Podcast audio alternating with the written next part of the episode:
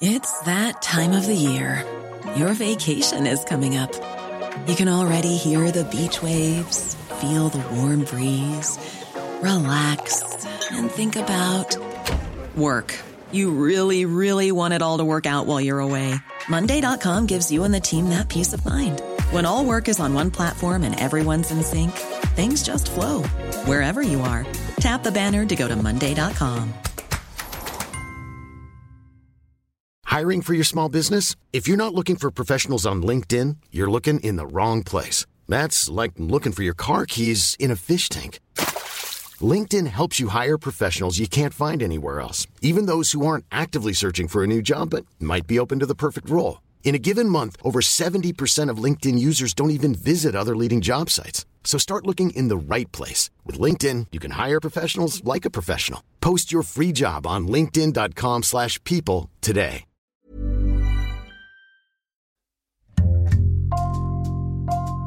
Bonjour, c'est Jules Lavie pour Code Source, le podcast d'actualité du Parisien.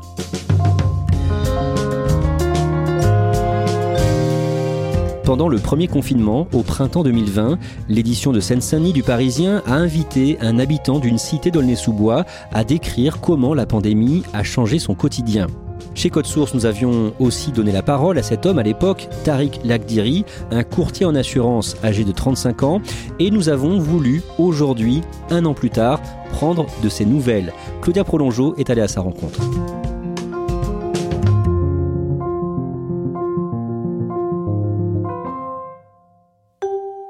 Tariq m'a donné rendez-vous devant le centre social Albatros du quartier de l'Étang, à Aulnay-sous-Bois.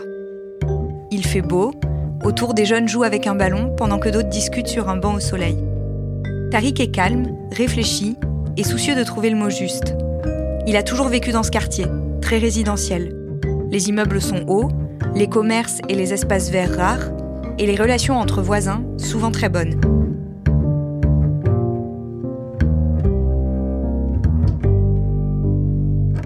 En fait, je suis né et j'ai grandi euh, dans le quartier. C'est-à-dire, je n'ai connu que ce quartier euh, pour l'instant. Le même appartement. Est-ce que vous êtes toujours identifié par les habitants du quartier comme celui qui a raconté son confinement dans le Parisien ou ça a un peu disparu? Peut-être que ça avait un peu disparu, mais comme il y a eu récemment un nouveau confinement, euh, l'anniversaire, c'est un peu revenu euh, dans l'esprit des gens, etc. Mais la phase où on est actuellement n'est pas la même phase en fait que la phase du premier confinement. Parce que à l'époque, c'était vraiment une sorte d'état de choc. Alors que maintenant, on est un peu euh, anesthésié. En mars 2020, quand Emmanuel Macron annonce le confinement, Tariq habite dans un appartement de 67 mètres carrés avec ses parents. Il y a deux chambres et sa sœur est là très souvent. Mais comme elle est aussi infirmière et donc très exposée à cette maladie dont on ne sait pas grand-chose, elle décide de s'éloigner un temps du domicile pour ne pas mettre en danger leur père de 86 ans et leur mère qui en a 83. Dans mon souvenir, ça nous a fait peur par rapport à la situation de mes parents. Ce qui nous a inquiété devant les chiffres qui étaient annoncés, devant les décès, c'était de savoir euh, combien de temps euh, nos parents euh, pourraient survivre à la situation et ce qui serait encore là l'année d'après.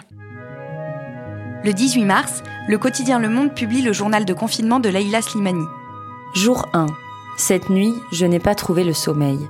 Par la fenêtre de ma chambre, j'ai regardé l'aube se lever sur les collines, l'herbe verglacée, les tilleuls sur les branches desquelles apparaissent les premiers bourgeons. Depuis vendredi 13 mars, je suis à la campagne. Très rapidement, l'autrice du roman Chanson douce devient la cible de nombreux internautes qui se moquent de son récit bucolique depuis sa résidence secondaire quand tant de gens sont enfermés dans leur petit logement. C'est comme ça que dans l'édition du Parisien 93, naît l'idée de faire raconter son quotidien à un habitant de ce département, le plus pauvre de la métropole. Le journaliste Thomas Poupeau contacte alors Tariq. On m'a demandé de lui envoyer une première épreuve et qu'il allait jauger cette première épreuve. Et euh, c'est comme ça que c'est parti. Euh, j'aime tellement écrire que je l'ai pris comme un défi. Je me suis dit ça passe ou ça passe pas mais je le tente. Il y a eu euh, cette envie de savoir si en fait j'étais à la hauteur de euh, ce que je considère être un honneur euh, d'être sollicité par un journal. Et vous avez eu peur? En fait, oui, et sincèrement, ça a été la teneur de mes échanges semaine après semaine avec Thomas, c'est qu'à chaque fois que j'envoyais un épisode, en fait, je me disais, bon, écoute, celui-là, il est moins bien que d'habitude, celui-là, il est pas bien, et Thomas me dit, Tariq, euh, bon, euh, t'abuses, etc., il est très bien. Euh. il a fini par me dire, tu te rends pas compte, en fait, la plupart des gens dans la rédaction aimeraient écrire comme toi. Il faut dire que Tariq a quand même un peu d'entraînement. En 2019, il a été récompensé par un festival local, le Holneywood, pour le court-métrage Tombé du camion, qu'il a écrit et co-réalisé. Mais sa passion pour l'écriture remonte à encore plus loin. À l'époque où il faisait une école de commerce dans le très chic 16e arrondissement de Paris, il y a une quinzaine d'années. Ça paraît un peu cliché, mais c'était en fait le, le banlieusard qui découvre d'autres codes, d'autres personnes, etc. Moi, j'avais par exemple dans ma classe la fille du numéro 2 de Vivendi. Enfin, il faisait pratiquement l'école de père en fils, quoi. Et euh, de côtoyer ces gens-là, bah, ça m'a enrichi déjà socialement, intellectuellement, etc. Mais ça m'avait interpellé en fait, ça avait créé un, enfin, des interrogations et j'avais trouvé l'écriture pour répondre un peu à ces interrogations. Son journal, Tariq le commence le 24 mars 2020 et avec humour. Il y raconte les files qui s'allongent devant les magasins, son impossibilité d'acheter à manger le premier jour et la vue imprenable depuis sa fenêtre sur le chantier du Grand Paris. Plus tard, il y aura le PQ vendu au point de deal et sa mère illettrée qui apprend à prononcer le mot Corona. Ce qui semble le plus faire souffrir Tariq, c'est la situation de son père, atteint de la maladie d'Alzheimer et qui ne comprend pas toujours pourquoi il n'a pas le droit de sortir. Il avait eu euh, l'habitude de sortir avec moi, prendre des cafés, de croiser des gens du quartier, etc. Comme il est atteint de la maladie d'Alzheimer, ses derniers repères, bah, c'est des gens dont il se rappelle encore, les gens du quartier, et c'est en fait le quartier en lui-même. C'est-à-dire qu'il se rappelle des endroits, qu'il se rappelle du café, il reconnaît les visages. Et ce qui m'a dérangé, c'est qu'en fait, je ne pouvais plus lui offrir ça, alors que pour moi, sa situation le demandait. Le samedi 21 mars, pour le quartier de l'étang à Aulnay, c'est le premier mort. Alain Siekapen Kemayou, chef de la sécurité du centre commercial au Paris Nord, meurt des suites du Covid-19, à 45 ans. Les habitants sont profondément choqués, et pour Tariq, cette grande émotion qui saisit tout le monde est aussi une spécificité de son quartier. Ça donnait une réalité à quelque chose qui semblait irréel. Et euh, par la suite, les morts ont commencé à s'accumuler étant donné qu'on est euh, les uns sur les autres et euh, assez concentrés géographiquement, ben, tout le monde se connaît. On connaissait toujours une personne qui connaît une personne qui est décédée et euh, à partir de là, ça a rendu la situation assez grave. Même si c'est difficile aussi pour Tariq, il a de la chance que lui et ses parents soient épargnés. Et puis il y a ce journal qu'il tient dans le Parisien et qui, mine de rien, change beaucoup de choses. Ça m'obligeait à réfléchir les situations quand j'allais acheter du PQ, bah, je ne faisais pas que d'acheter du PQ. Je m'interrogeais sur le fait même d'acheter du PQ, sur euh, que ce qu'on fait tous au centre commercial. J'étais en même temps observateur de ce que je faisais. Ça aide à faire passer le temps et surtout ça, ça habite le temps. Dans ses écrits, Tariq rapporte aussi de bonnes nouvelles. Celle d'une voisine sortie de réanimation, d'un copain qui retrouve sa connexion Internet après plusieurs semaines de panne, et de la solidarité surtout, très présente dans le quartier. Mais le confinement lui fait aussi prendre conscience de l'importance du déterminisme social qui lui avait échappé jusque-là.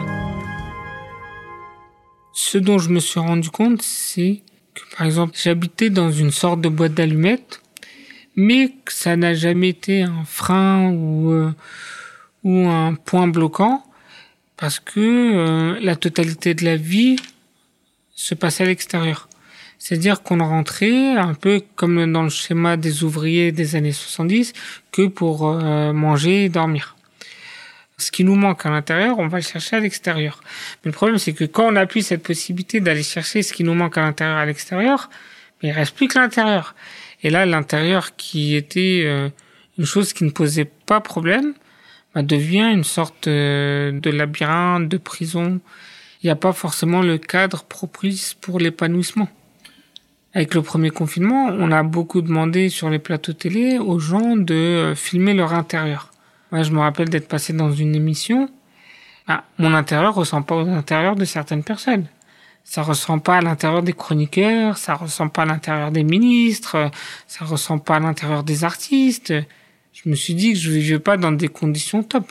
parce que en fait j'ai j'ai mesuré l'écart qu'il y a entre mon intérieur moi quand je me filme avec mon papier peint qui est le même depuis X années avec d'autres personnes qui ont des conditions de vie un peu plus euh, un peu plus confortables.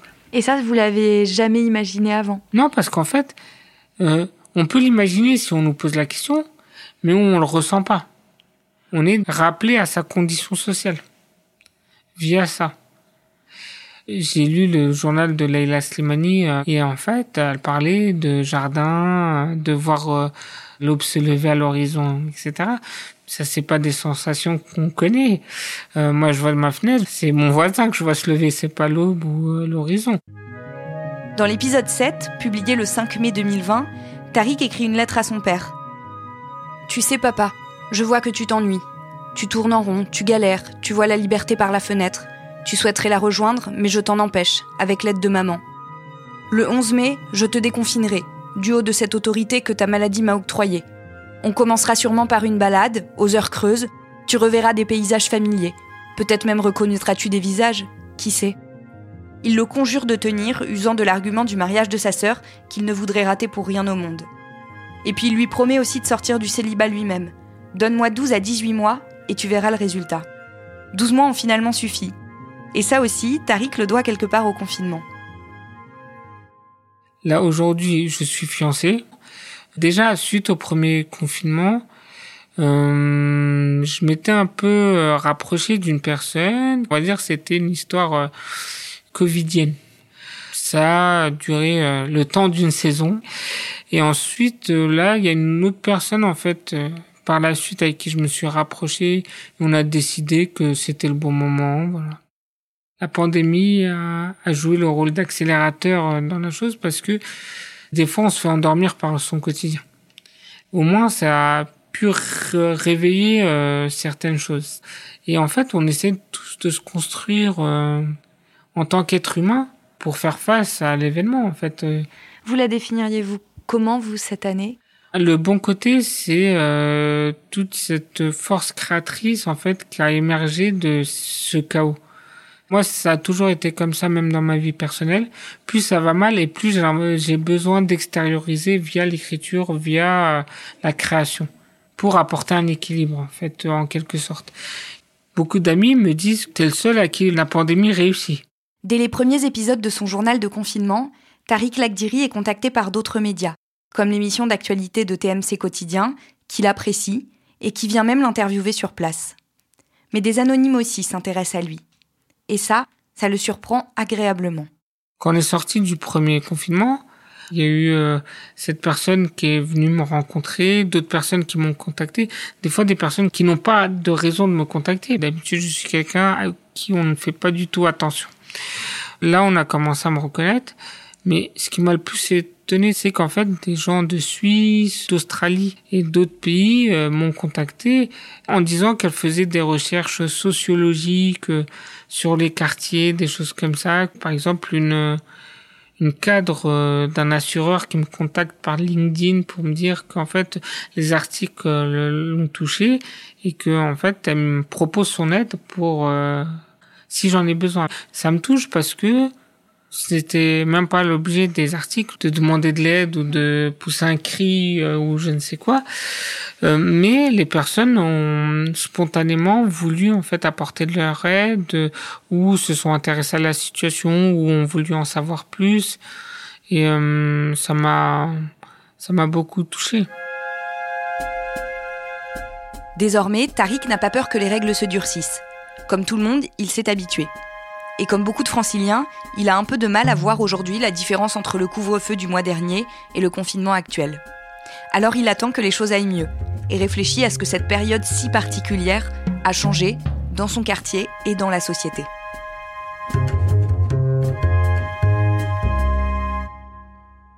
J'ai l'impression que ma génération, on pensait que la politique, par exemple, c'était que la télé, que ça nous concernait pas.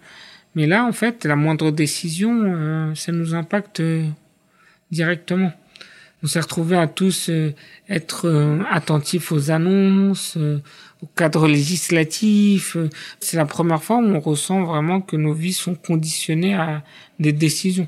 Malgré son attachement à Aulnay, le confinement aura quand même amené chez Tariq l'envie de déménager. Pour plus d'espace vert, pour un logement plus grand et pour un rez-de-chaussée qui puisse faciliter la vie de ses parents, et notamment celle de son père, dont le confinement a accéléré la progression de la maladie, mais qui va maintenant quand même un peu mieux. C'est quand il sort, en fait, que son esprit respire. Là, pour vous donner enfin, un exemple concret, il est sorti aujourd'hui même, juste avant notre rendez-vous, pour recevoir sa première dose de vaccin. Le simple fait d'être sorti l'a réveillé en quelque sorte, ça a réveillé ses sens, sa parole. Euh, là, je l'ai quitté, il parlait euh, correctement, il était très éveillé.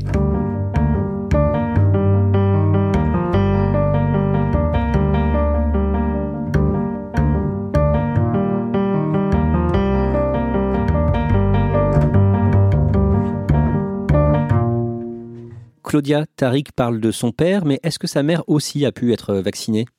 Oui, sa mère, elle a pu être vaccinée, elle a reçu comme son père une seule dose. Elle, elle a pu recevoir cette dose il y a déjà un mois. Il se trouve que comme son père ne se déplace plus, ça demandait plus d'organisation pour lui. Et sa mère, à Tariq, euh, elle sort extrêmement peu, c'est-à-dire que il écrit dans son journal qu'elle fait une dizaine de sorties par an. Et donc, euh, pour elle, de toute façon, le confinement n'a vraiment pas changé grand-chose. Claudia, tu parles de son journal de bord dans le Parisien pendant le premier confinement. Est-ce que Tariq a voulu continuer à tenir un journal ensuite? Alors pas exactement sous cette forme-là, mais en fait après le confinement, Tariq qui s'est lancé dans la création d'un podcast euh, qui s'appelle Les Déconfinés, où lui et certains de ses amis, euh, qui sont aussi des habitants du quartier, prennent la parole sur des thématiques d'actualité ou des sujets culturels. Et l'idée c'est vraiment d'entendre euh, des gens qui vivent en banlieue parler de sujets qui les concernent. Il y en a un par exemple, un des podcasts, je crois que c'était l'épisode 2, qui s'appelait Être femme en banlieue, et donc on les entend parler de ça. Merci Claudia Prolongeau et merci à Thomas Poupeau et Mathieu Janin pour leur aide. Cet épisode a été produit par Thibault Lambert et Raphaël Thomas, réalisation Julien Moncouquiole. Code Source est le podcast d'actualité du Parisien disponible chaque soir du lundi au vendredi. Pour ne rater aucun épisode, abonnez-vous sur Apple Podcast ou Google Podcast par exemple. N'hésitez pas à nous écrire code source at leparisien.fr et puis si vous aimez Code Source, dites-le nous en laissant des petites étoiles ou un commentaire sur votre application préférée.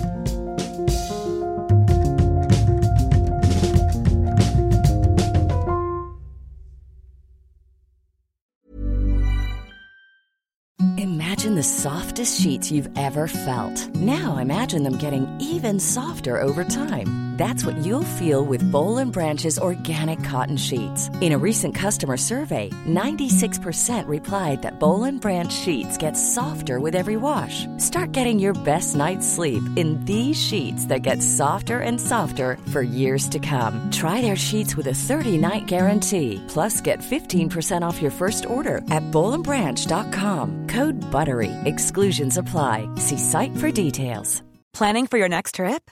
Elevate your travel style with Quince. Quince has all the jet setting essentials you'll want for your next getaway, like European linen, premium luggage options, buttery soft Italian leather bags, and so much more. And is all priced at 50 to 80% less than similar brands. Plus, Quince only works with factories that use safe and ethical manufacturing practices. Pack your bags with high-quality essentials you'll be wearing for vacations to come with Quince. Go to quince.com/pack for free shipping and 365-day returns.